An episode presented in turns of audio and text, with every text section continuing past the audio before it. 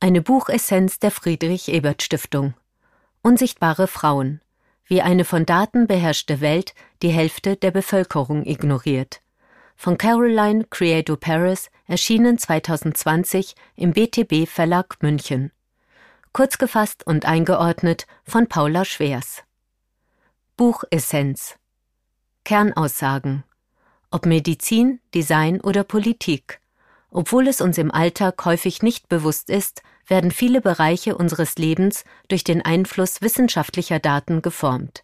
In ihrem Buch Unsichtbare Frauen legt Caroline Creato Paris die geschlechtsspezifischen Unterschiede bei der Erhebung und Interpretation solcher Daten offen. Diese werden bis heute hauptsächlich von Männern und über Männer gesammelt. Die hierdurch entstandene Wissenslücke der sogenannte Gender Data Gap wird und wurde zwar nicht bewusst erzeugt, führt aber zu einer strukturellen Benachteiligung von Frauen. Aus diesem Grund plädiert die Autorin für eine kritische Debatte und fordert einen Systemwandel. Sie zeigt, dass Bedürfnisse von Frauen besser berücksichtigt werden, wenn sie gleichberechtigt in Forschung, Wirtschaft und Politik vertreten sind. Einordnung aus Sicht der sozialen Demokratie die datenbasierte Analyse macht deutlich, wie sehr Diskriminierung aufgrund des Geschlechts auf vielfältige Weise in unser Leben und unsere Gesellschaft eingewoben ist. Dies zu verändern und individuelles wie gesellschaftliches Leben gleichberechtigt und vielfältig zu gestalten, ist ein zentraler Wert einer gerechten Gesellschaft und somit ein Kerninteresse der sozialen Demokratie. Buchautorin Caroline Creato Paris, 1984 geboren, ist Autorin und Rundfunkjournalistin. Sie publiziert unter anderem im New Statesman and Guardian. Ihr erstes Buch Do It Like a Woman erschien 2015. Sie zählt zu den international einflussreichsten feministischen Aktivistinnen der Gegenwart. Zu ihren bekanntesten Kampagnen gehören der erste Abdruck eines Frauenbildes auf britischen Banknoten und die Verpflichtung von Twitter, seinen Umgang mit sexuellem Missbrauch zu ändern. 2013 wurde Caroline Creato Paris zum Human Rights Campaigner of the Year ernannt.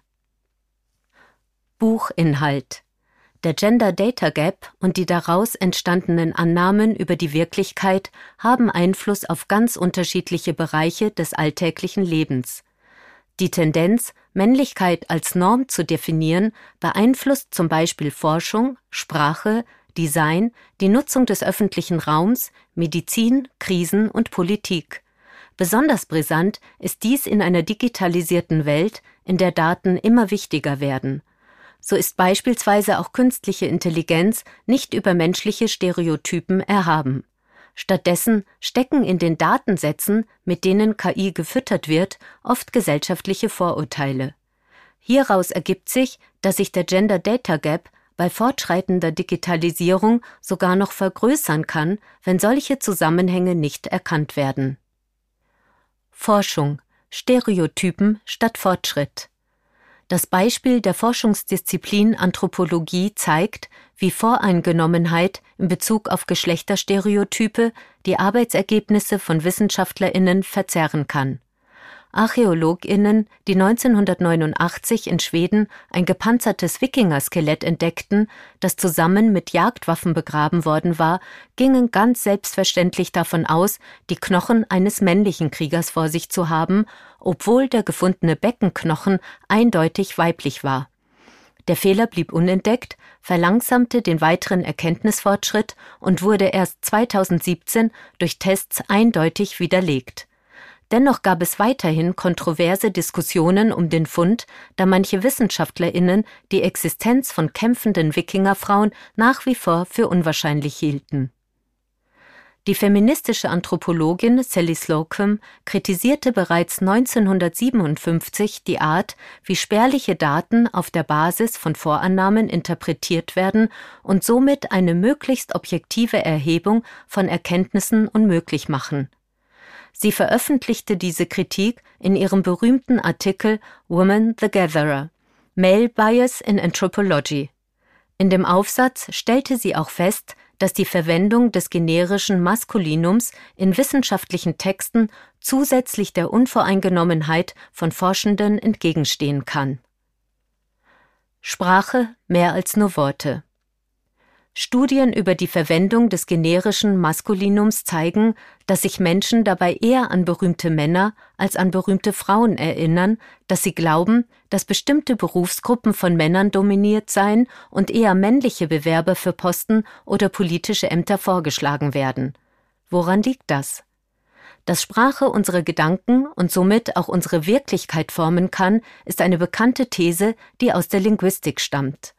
Weiterführende Erkenntnisse aus der Forschung in zahlreichen Disziplinen, wie zum Beispiel Kognitionspsychologie oder Erziehungswissenschaften, belegen zudem, dass eine explizite sprachliche Repräsentation direkt mit kognitiver Repräsentation korreliert.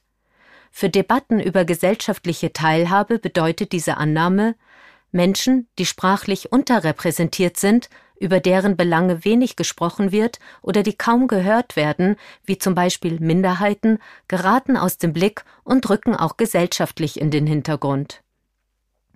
Dies hat sogar messbare Auswirkungen. Eine Analyse des Weltwirtschaftsforums von 2012 weist nach, dass tendenziell in jenen Ländern die geringste Geschlechtergerechtigkeit herrscht, deren Sprachen nach Geschlecht gebeugt werden und deutliche Vorstellungen von männlich und weiblich transportieren. Im Umkehrschluss bedeuten diese Erkenntnisse jedoch auch, dass eine veränderte Sprache, die Frauen gleichberechtigt repräsentiert, auch dazu beitragen kann, unsere soziale Wirklichkeit zu verändern und gerechter zu machen. Design gerechte Gegenstände. Gutes Design unterliegt dem Anspruch, funktional und ästhetisch zu sein. Aber wer genauer hinsieht, stellt fest, dass Gebrauchsgegenstände auch benachteiligen können. So sind Klaviertastaturen oder Bohrmaschinen für Männerhände geformt. Spracherkennungssoftware reagiert häufig nicht auf die Frequenzen weiblicher Stimmen. Ein Großteil der Geräte und Werkzeuge, die wir tagtäglich benutzen, sind für Männer gemacht. Ein Beispiel hierfür ist das Smartphone.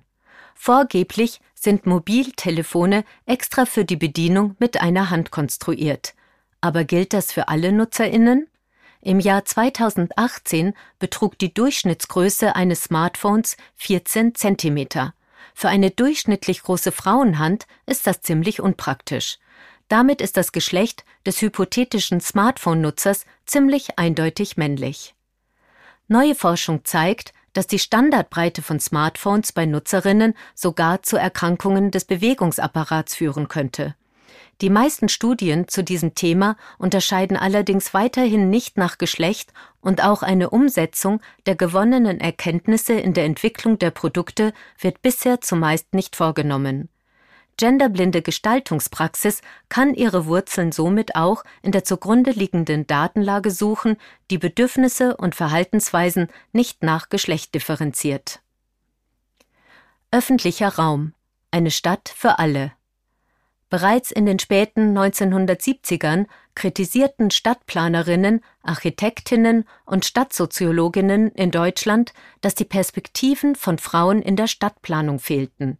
Ihre These Frauen nutzen den öffentlichen Raum anders, weil sie neben der Erwerbsarbeit einen Großteil der unbezahlten Hausarbeit und Kindererziehung erledigen und weniger mit dem Auto, sondern häufiger zu Fuß unterwegs sind oder öffentliche Verkehrsmittel benutzen. Zugleich arbeiten Männer prozentual öfter in Vollzeit als Frauen, was zu unterschiedlichen Fortbewegungsmustern führt. Auch aktuelle internationale Studien kommen mehrheitlich zu diesem Ergebnis. Dennoch orientiert sich städtische Verkehrsplanung zumeist trotzdem an diesen männlichen Mustern und konzentriert sich auf die Mobilität von Vollzeitbeschäftigten, wie eine EU-weite Studie aus dem Jahr 2012 belegt. Das Ergebnis ist ein Transportsystem, das auf die Hauptreisezeiten dieser Gruppe ausgelegt ist. Der Gender Data Gap führt somit dazu, dass Nutzerinnen des öffentlichen Nahverkehrs durch ihre Fahrgewohnheiten benachteiligt werden. Zudem ist die Infrastruktur von Städten in der Regel noch immer darauf ausgelegt, dass Autofahrerinnen gegenüber Fußgängerinnen im Vorteil sind. Enge Gehwege, schlechte Beleuchtung oder steile Treppen benachteiligen Frauen, die mit größerer Wahrscheinlichkeit als Männer diese Wege mit Kinderwagen oder Einkäufen zurücklegen, zusätzlich. Diese Erkenntnisse machen deutlich, dass die Erhebung von Mobilitätsdaten und die anschließende Interpretation und Umsetzung solche unterschiedlichen Fortbewegungsmuster deutlich stärker berücksichtigen muss, damit Männer und Frauen gleichermaßen profitieren. Medizin. Kein kleiner Unterschied. Der männliche Körper wird in der medizinischen Forschung noch immer meist als Standard angesehen, auch die Ausbildung von Ärztinnen orientierte sich jahrelang an dieser Norm. Eine 2008 durchgeführte Analyse medizinischer Lehrbücher, die von renommierten Universitäten in Europa, den USA und Kanada verwendet werden, ergab, dass Abbildungen von Körperteilen dreimal mehr männliche als weibliche Gliedmaßen zeigten.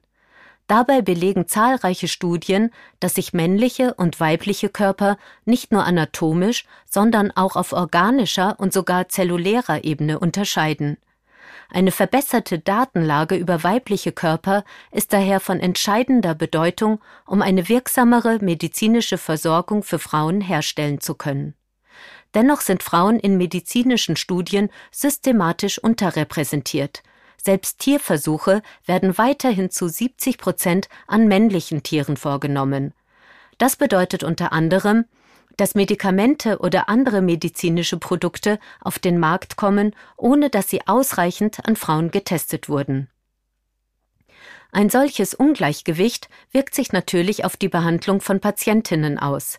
Die Stellung von Diagnosen, die Gabe von Medikamenten oder die Behandlungspläne sind häufig nicht ausreichend auf sie abgestimmt. In der medizinischen Lehre und Forschung ist die geschlechtsbezogene Datenlücke somit besonders gefährlich. Krisen und Politik. Die Hälfte vom Kuchen. Die Datenlücken, die Frauen bereits im Alltag häufig benachteiligen, vergrößern und vervielfältigen sich in Krisen wie bei Naturkatastrophen, Kriegen und Pandemien weiter.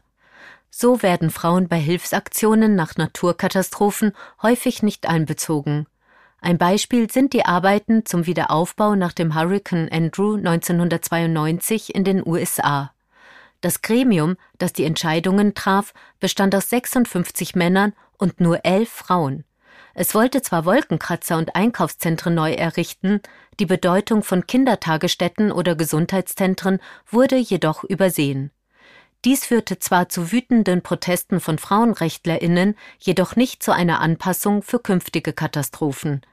Bisher gibt es auch kein internationales Gesetz, das die Einbeziehung von Frauen in Wiederaufbaupläne nach Katastrophen vorschreibt. Des Weiteren sind Frauen in der Politik und somit unter den gestaltenden Entscheidungsträgerinnen massiv unterrepräsentiert. So waren im Jahr 2017 weltweit gerade einmal 23,4 Prozent aller Politiker weiblich.